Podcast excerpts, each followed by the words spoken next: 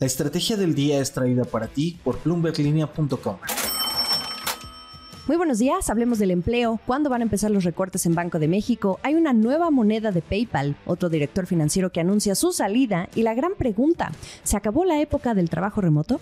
No olviden hacer clic al botón de seguir del podcast y luego activen la campana para que así puedan recibir la alerta de un episodio nuevo, ya lo saben ustedes, cada mañana. ¿De qué estamos hablando? De indicadores y pronósticos. Primero, el empleo formal en México perdió 2.168 puestos de trabajo en julio.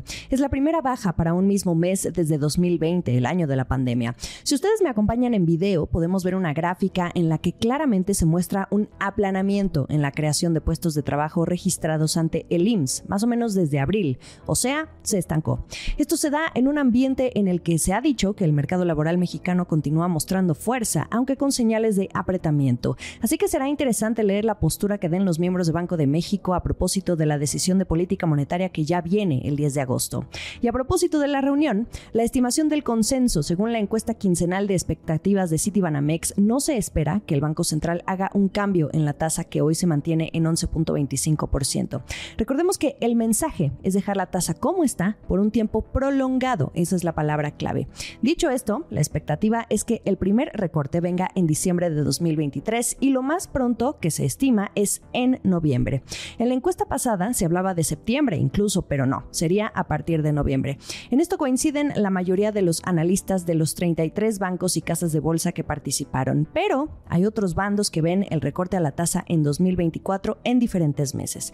El más alejado, y va solito, es Bank of America, que cree que ese recorte a la tasa de interés se dará hasta junio en la antesala de las elecciones presidenciales. Luego hay una dupla, Invex y Masari Casa de Bolsa que ven el recorte en marzo. Y finalmente un equipo de cuatro, Barclays, Banorte, Monex y Signum Research que lo ven para febrero. Apunten estos datos. Por cierto, ahora que menciono a Bank of America, este banco cambió su expectativa sobre el crecimiento de México de 2.3 a 3.2% para este año. Capicúa, super salto desde su estimación anterior. Cripto.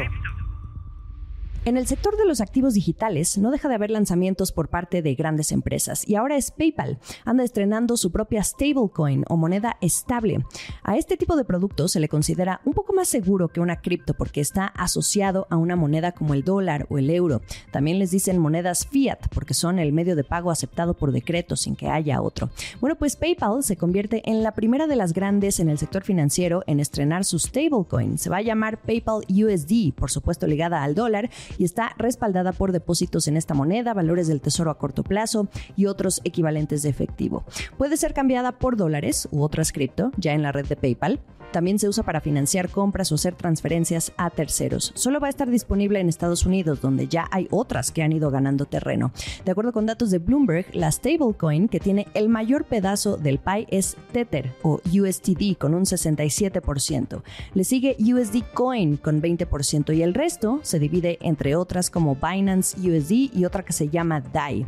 Vamos a ver cuánto es capaz de acaparar PayPal en esta foto. Lo que quiere la empresa es crecer más en los pagos digitales, sobre todo en las transferencias inmediatas sin intermediarios. Lo quieren integrar a su infraestructura general de pagos. Interesante también los tiempos en que lanzan esta stablecoin, dadas las garras que han sacado los reguladores contra este sector, especialmente las criptomonedas.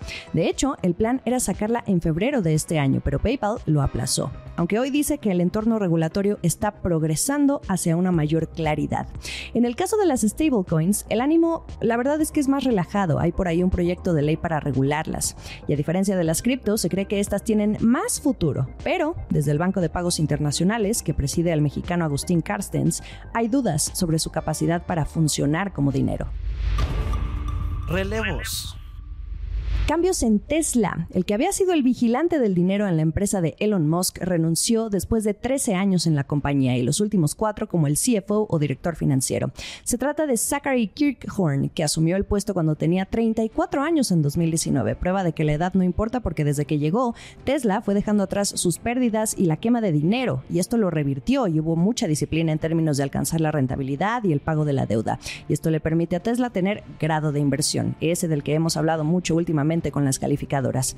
La noticia de su partida hizo que las acciones en bolsa se movieran a la baja tras el anuncio, porque esto agrega más incertidumbre alrededor de Tesla, mientras la plana directiva intenta aumentar la capacidad de producción y además promete grandes lanzamientos como la Cybertruck. También no deja de estar en el radar la preocupación de que Elon Musk anda más concentrado en una red social que en la empresa, hoy líder del mercado de vehículos eléctricos frente a otros contemporáneos de la industria. Y aunque la tiene ganada por ahora, han bajado los precios de los autos para también mantenerse a la cabeza de este sector. ¿Y ahora quién? Ya hay reemplazo, se llama Vaibhav Taneja, quien es director de contabilidad y va a seguir en este cargo hasta que Kirkhorn se vaya en diciembre.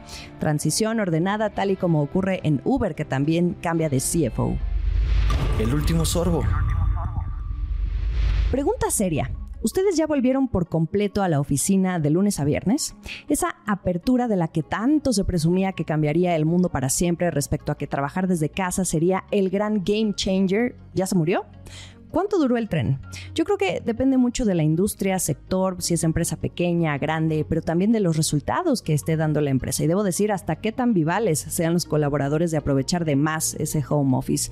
Yo creo que la métrica a seguir es la de productividad. Se los pregunto porque hasta Zoom esa empresa que nos salvó a todos del caos pandémico y que cobró una relevancia en el mundo que ni el propio directivo se imaginaba, bueno, pues hasta los que trabajan en Zoom van a dejar de usar Zoom. Todos de regreso a la oficina. Bueno, al menos dos veces por semana. Les digo, depende del giro de la empresa, pero ya sería una contradicción que una compañía que fomenta el trabajo remoto se incline por jornadas presenciales completas. El sistema híbrido es lo que más le va a convenir a Zoom y quizá haya otra razón que tenga que ver precisamente con la productividad reflejada en la rentabilidad. A veces el cara a cara es mejor para mantener viva la llama no solo de las relaciones persona a persona, sino de la creatividad en conjunto. El gran reto de Zoom es la era post pandemia, un negocio que tenga que seguir creciendo sin el encierro obligatorio. En el episodio del 21 de octubre del año pasado, pueden buscarlo, les platicaba sobre los ricos de la pandemia. Es un análisis que hizo Bloomberg de las fortunas de los que la armaron en grande con sus negocios desde 2020. Pero a medida que volvía la vida a la normalidad, ese reto en las empresas que dirigían, pues también se vio en el desempeño de las acciones. En el caso de Zoom, de marzo a octubre de 2020, el valor de esas acciones se quintuplicó, pero después ha venido cayendo al precio que tenía antes de la pandemia. Tremenda corrección. Y lo mismo la fortuna de su CEO, Eric Yuan. ¿Y qué será de Zoom entonces? Ahora andan desarrollando herramientas de software para grandes empresas, también están invirtiendo en inteligencia artificial, el trend del momento, claro que sí. Hoy, varias empresas han regresado a los cinco días de oficina, sobre todo los bancos, que fueron los más estrictos con esto. Las empresas de tecnología también poco a poco piden más días presenciales que en casa, pero en la visión de Eric Yuan, lo que llegó para quedarse es ni un extremo ni el otro, sino el trabajo híbrido. ¿Ustedes cómo la llevan con esto? Sigamos el resto de la información a través de bloomberglinea.com. La mejor información económica y de negocios la analizamos aquí todos los días. Ya saben que ante cualquier eventualidad podemos encontrarnos en ex Twitter como arroba la estrategia MX y en YouTube en el canal de Bloomberg Línea. Vamos a convivir en Instagram arroba Jimena Business o por mi cuenta personal en Twitter arroba Jimena Tolama. Que tengan un bonito día. Esta fue la estrategia del día, escrito y narrado por Jimena Tolama, producido por Arturo Luna y Daniel Hernández. Que tengas un día muy productivo.